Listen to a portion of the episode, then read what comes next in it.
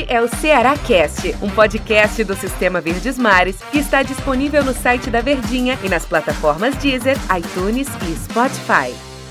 Fala, meus amigos, tudo bem? Chegando com mais uma edição do nosso Cearacast, como eu falei na, no episódio anterior, né? Após o jogo do Palmeiras, a gente estaria aqui, ou a gente está aqui, falando sobre o resultado Infelizmente, não é o melhor assunto, não é o melhor resultado do jogo do Ceará contra a equipe do Palmeiras. Mas antes, deixa eu saudar aqui o meu querido amigo Del Luiz, que está comigo. E quando o Del está, a audiência é lá em cima, Del.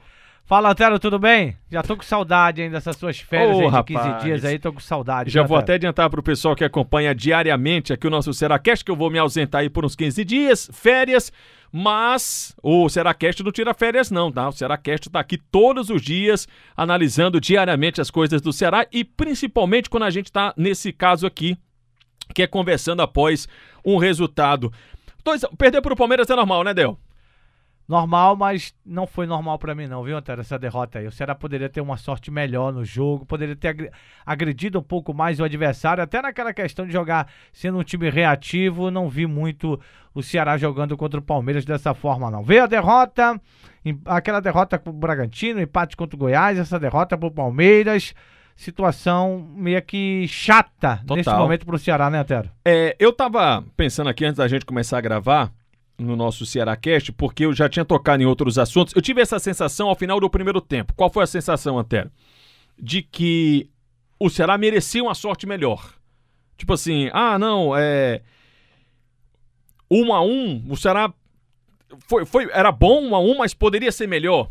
Aí voltava aquele mesmo assunto que a gente já viu isso várias vezes em vários jogos do Ceará. Pô, jogou bem, mas não conseguiu o resultado de vitória. Jogou bem, mas não conseguiu o resultado de vitória.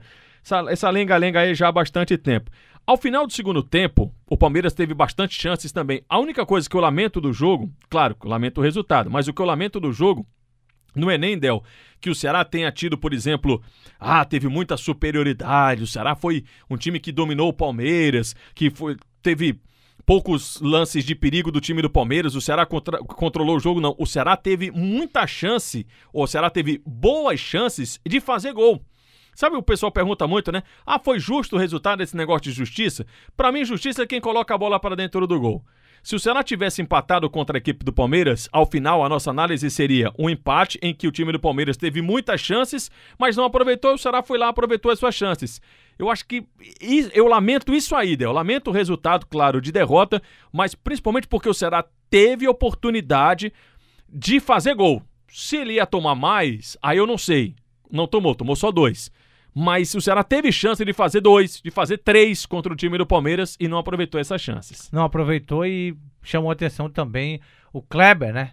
Muito dispersivo, né? Atacante, o Wilton Bezerra disse durante a transmissão: atacante tem que, quando receber a oportunidade ali, ou pelo menos se vai perder, e aí é uma outra situação, mas tem que tentar com raiva, com vontade, com gana.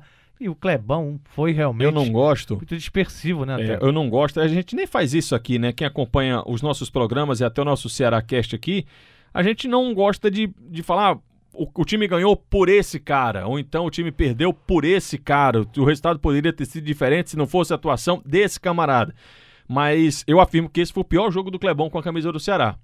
Tudo bem que ele não tem uma, nossa, que longa história, quantos jogos o Kleber tem com o time do Ceará, mas ele já teve jogos muito importantes, inclusive o título da Copa do Nordeste, né? É, deste ano, em que ele marcou gol tanto no primeiro jogo como no segundo jogo contra o Bahia. Mas hoje ele foi, aliás, contra o Palmeiras, né? Ele foi muito mal. Muito mal no sentido de dispersivo, tocando mal. Quando não colocava muita força, ele colocava pouca força. É, eu sei que ele tem até uma missão difícil ali para o centroavante, que é ficar dentro da área, né? Ele fica lá dentro da área brigando com os zagueiros, marcando os zagueiros. Mas a bola até que chegou para o Kleber e ele se, se destacava, ele se destaca, por exemplo, do Rafael Sobis, porque ele não é só um jogador finalizador, ele é um jogador que consegue fazer a parede, é um jogador que consegue fazer a distribuição de jogo, apesar dele não ter tanta velocidade, mas ele é esse jogador participativo e ele não foi nem um finalizador, nem esse jogador participativo no jogo contra o Palmeiras. Pois é, tem toda essa questão. E além de tudo isso, né, Antero, teve a ausência do Samuel Xavier, a ausência do Bruno Pacheco, do Luiz Otávio na zaga, mas apesar de que eu falei do Luiz Otávio, mas Brock e Thiago Panhossado deram conta do recado lá contra o Palmeiras, né? Mas não, não, não, teve os dois laterais, não teve também o Fernando Sobral e nem o Vina, né? E eu te pergunto, Fenômeno, Pergunte, fizeram falta? Favor. Fizeram falta esses jogadores? Se tem até o Luiz Otávio, já deu o exemplo aí do Brock e do Panhussá que foram bem, mas o restante fez falta, Antero? Bom, com relação à zaga do time do Ceará, acho que esse, esse lado, Del, não sei se você concorda comigo, tá resolvido, ou esse setor tá resolvido. Tô falando de zagueiros, né? Eu, eu tinha muito receio de como é que ia ser o Brock. Sinceramente, eu fiquei, pô, como é que vai ser o Guto? Até imaginei que o Guto Ferreira pudesse colocar o Gabriel Lacerda. Porque o Gabriel tinha mais minutagens do que o Brock até agora no Campeonato Brasileiro.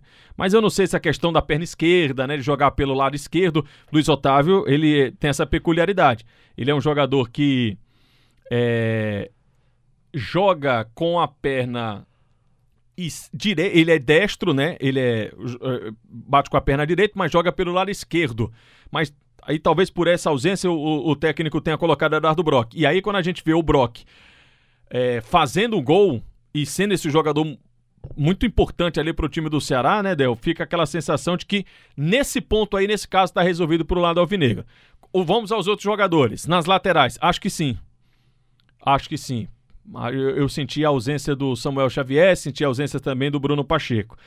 No meio-campo, e aí é onde eu ia chegar para o próximo assunto que eu ia tocar com você, Del, é com relação ao Wesley. Foi quem substituiu o Vina, né? Digamos, Exatamente. O Wesley substituiu o Vina e o Bachola substituiu o Fernando Sobral, apesar de, de estar em situações, em, em, em locais de, do campo diferentes, né? O Leandro Carvalho caiu mais para a direita, o Bachola caiu mais para o lado esquerdo, mas Inverteu hoje. Né? Inverteu. Né? Adorei os dois. Gostei muito do Bachola e gostei mais ainda do Wesley. Se tem um lado bacana que a gente puxa do jogo, é a participação. Mas o Wesley saiu machucado, né? Pois é, né, rapaz? Dá pena, viu, Antero? Enquanto Dá que pena. a gente está gravando aqui esse nosso podcast, a gente não tem uma atualização da condição clínica do atleta. Tomara que não seja uma, uma coisa muito séria. Mas, por um jogador que já tem esse histórico, qualquer contusãozinha a gente já fica todo preocupado, né? E ele fica também, né? O que, é que deve passar na cabeça de um atleta profissional toda essa situação. E já vem aquele peso todo, de todo o dinheiro investido, da maior contratação, tudo isso pesa. Porque o Wesley já falou sobre isso também em algumas entrevistas coletivas que ele, que ele realizou. Ou seja, Antero, é uma situação complicada pra gente, pra gente falar o quê, né, dessa situação? Ter pena, como eu disse, né? e para o jogador profissional, que é um pai de família, que é um cara trabalhador e como você disse, estava muito bem no jogo, leve, solto, parece que o Wesley estava jogando uma sequência já de jogos e volta a sentir o que, que, deve passar até pela cabeça do companheiro dele, Felipe Bachola, né? Que passou quase que a mesma situação, muito tempo no departamento médico.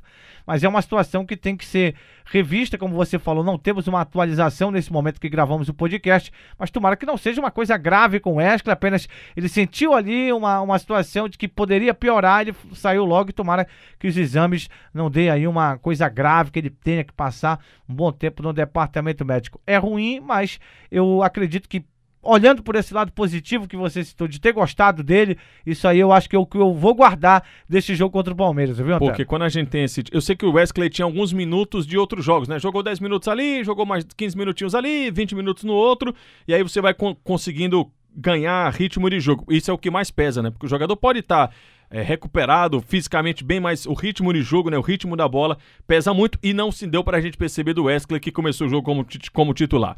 Mas, Del, vamos aguardar Agora a gente espera o próximo jogo do time do Ceará. Será volta a campo na quinta-feira contra a equipe do Atlético Paranaense. O jogo também fora, né, Del? E sem Charles, viu? Que tomou o terceiro cartão amarelo.